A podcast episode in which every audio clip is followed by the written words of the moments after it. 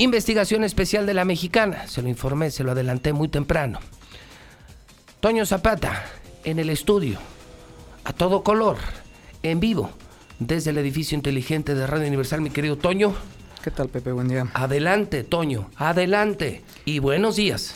Buenos días, Pepe. Buenos días al auditorio. Pues sí, efectivamente, ya tenemos aquí los resultados de una investigación que comenzamos prácticamente desde nuestro ingreso aquí a, a Infolínea. Y déjame decirte que hemos estado investigando el un inusitado plaqueo que está armando la Secretaría de Finanzas a favor de una empresa que todo el mundo ya creía completamente eh, dada de baja, pero no solamente en, el aspecto este, empresarial, sino también incluso en el aspecto social. Estoy hablando de la empresa eh, Cosmotrailer, que fue, eh, fue propiedad del actual secretario de Turismo de Gobierno del Estado, Jorge López. Déjame decirte que esta empresa todavía está teniendo ahorita este, una actividad inusitada. Inusitada por lo siguiente. ¿Qué no se llamaba Kilotón? Era la submarca. Ah, okay. Cosmo Trailer fabricaba la marca Kilotón. Ah, ok. Entonces una era la razón social, es la productora. Trailer, así es. Y la marca comercial era Kilotón. Kilotón, exactamente. ¿Y qué pasa con ellos? ¿Qué pasó? Bueno, primero te doy el contexto rápidamente. La empresa Cosmo Trailer presumía que fabricaban vehículos para el transporte público. Trailers, ¿no? Trailers, tractocamiones. tractocamiones, todo ese tipo de cuestiones. Pero la realidad, Pepe, es que lo único que hacía esta empresa era que fabricaba las vainas. Las vainas son las, dos piezas de metal que componen el chasis.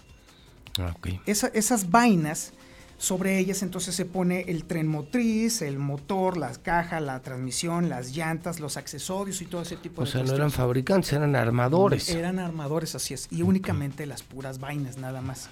Pero pues así es como entonces de pronto parecía que se estaba construyendo el sueño ideal, una, empresa de ensueño aguascalentense que de pronto de la nada empezaba a hacer sus propias, eh, sus propios tractocamiones.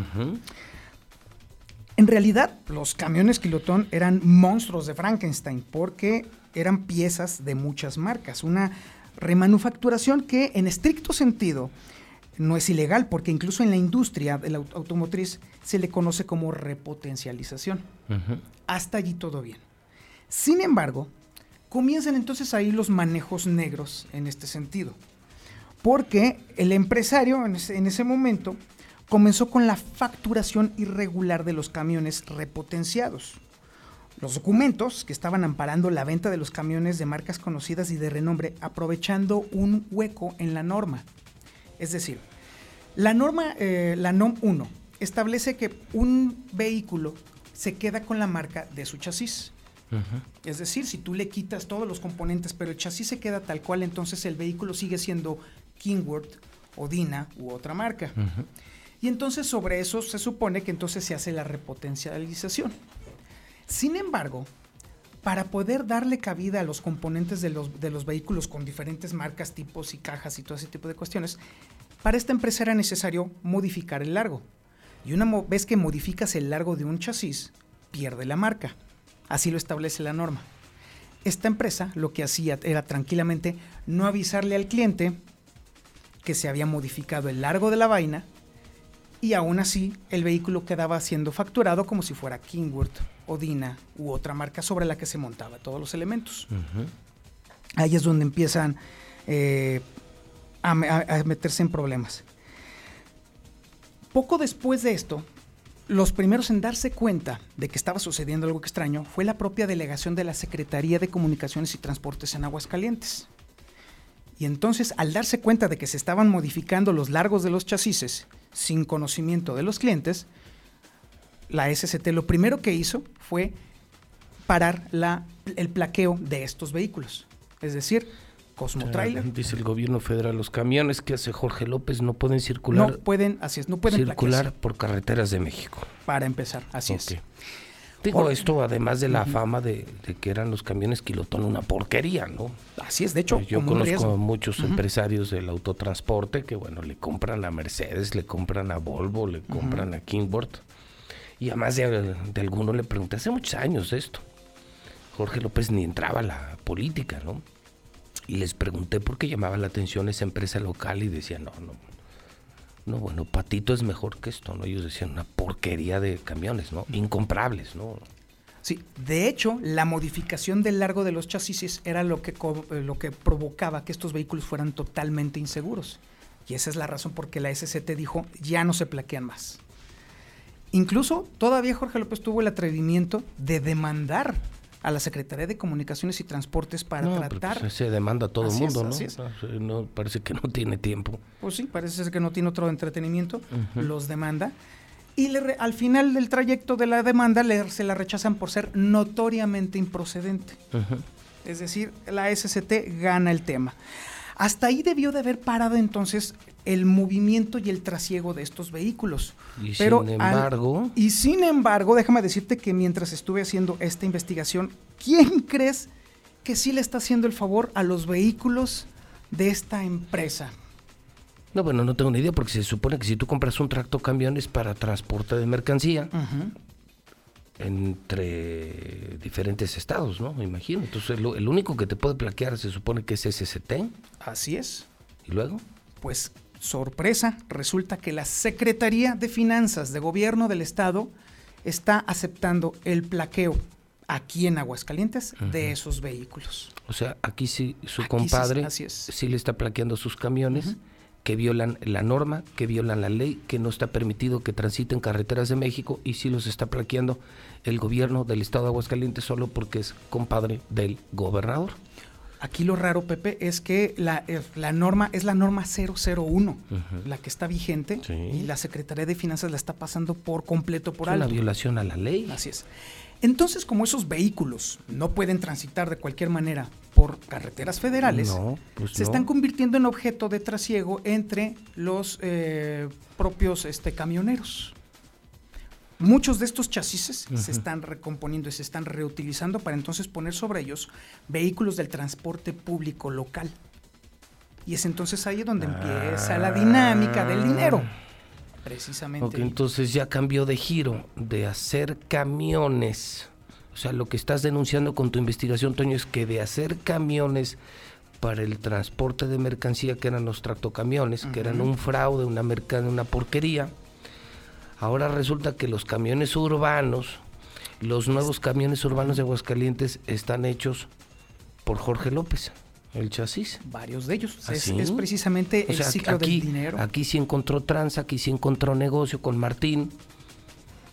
Y bueno, esto apuntaría una vez más a que el verdadero dueño del proyecto Yo Voy es ni más ni menos que Martín Orozco. Y que le están comprando los chasis de estos camiones se los está comprando a Jorge Toques. ¿Qué tal? Y sobre todo aquí el Uf, tema. escandalazo, escandalazo, escandalazo. el tema es cómo es posible que la Secretaría de Finanzas esté pasando por alto una norma federal. Es increíble. Son chasis fuera de la norma. Chasis fuera de norma. Son chasis peligrosos. Exactamente. Que ponen en peligro primero a las mercancías, ahora a la gente. Y esto no le importó al gobernador y le manda a hacer los nuevos camiones a Jorge López. Y por si todavía no fuera poquito lo que estamos platicando, precisamente en, esta investigación que fue muy profunda, eh, nos hemos encontrado con que además la modificación de los largos de los chasis ha provocado que incluso esta empresa, Cosmo Trailer, todavía, a pesar de que ya no existe en este momento, sea objeto de denuncias por parte de empresas internacionales. ¿Ah, sí? O sea, hay, denuncias en contra de Jorge López, denuncias internacionales. Así es, por propiedad, por apropiación de propiedad intelectual. O sea, se robó diseños, se robó marcas. exactamente, se, está robando modificaciones que solamente pueden hacer empresas internacionales a sus chasis. es que este chilango piensa que todo es Iztapalapa y no se da cuenta que en la competencia mundial hay normas ya muy estrictas y creen que, pueden seguir robando, así como le roban al pueblo de Aguascalientes, Martín y Jorge creen que lo pueden hacer con todo mundo. Entonces, está demandado internacionalmente y hoy los camiones urbanos son camiones que representan un peligro para la gente. O sea, lo, que podemos decir es que ese largo de, los camiones es un camión de los nuevos, en cualquier momento simplemente se podría romper. Podría tener ese, claro que sí. Un camión de los nuevos, de los de Martín Orozco de Yo Voy, hechos por Jorge López, qué transota, ¿eh? Pero qué transota, así, con pasajeros, se podría romper. Así es. Y por lo pronto, la empresa ETO International Ltd. demandó a Cosmotrailer en 2017 y esto consta, en el expediente 1237 diagonal 13 EPI 0103. Y la empresa Asia Alpha Motors también por la misma razón y esto aparece en el expediente 157 diagonal 15-EPI-1-1. Está completo, está investigado. Escandalazo, escandalazo. ¿eh?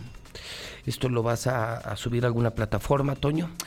Lo voy a subir a la plataforma del reportero.com.mx y de ahí ahí va a estar disponible para que entonces todo el mundo se entere. Reportero.com.mx. Ahí va a estar. El reportero.com.mx que publica día a día lo que decimos aquí en Infolínea va a incluir toda esta investigación de escándalo. Una tranza más de Martín Orozco y su pandilla ahora involucra a este... Eh, híjole, es que ya no sé ni cómo llamarle, ya no le encuentro adjetivos calificativos suficientes, elocuentes, objetivos a este personaje que es una verdadera lacra social, una lacra social, un chilango que nunca debió haber llegado a territorio hidrocálido.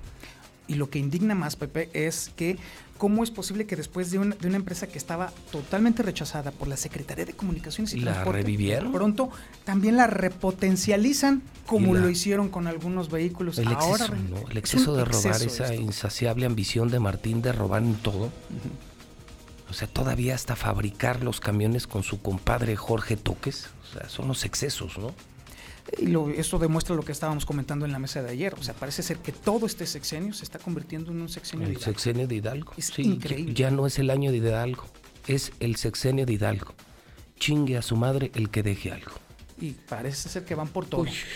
bueno, ojalá que algún día haya justicia y que algún día Jorge López, Martín Orozco y toda la pandilla paguen por lo que están haciendo.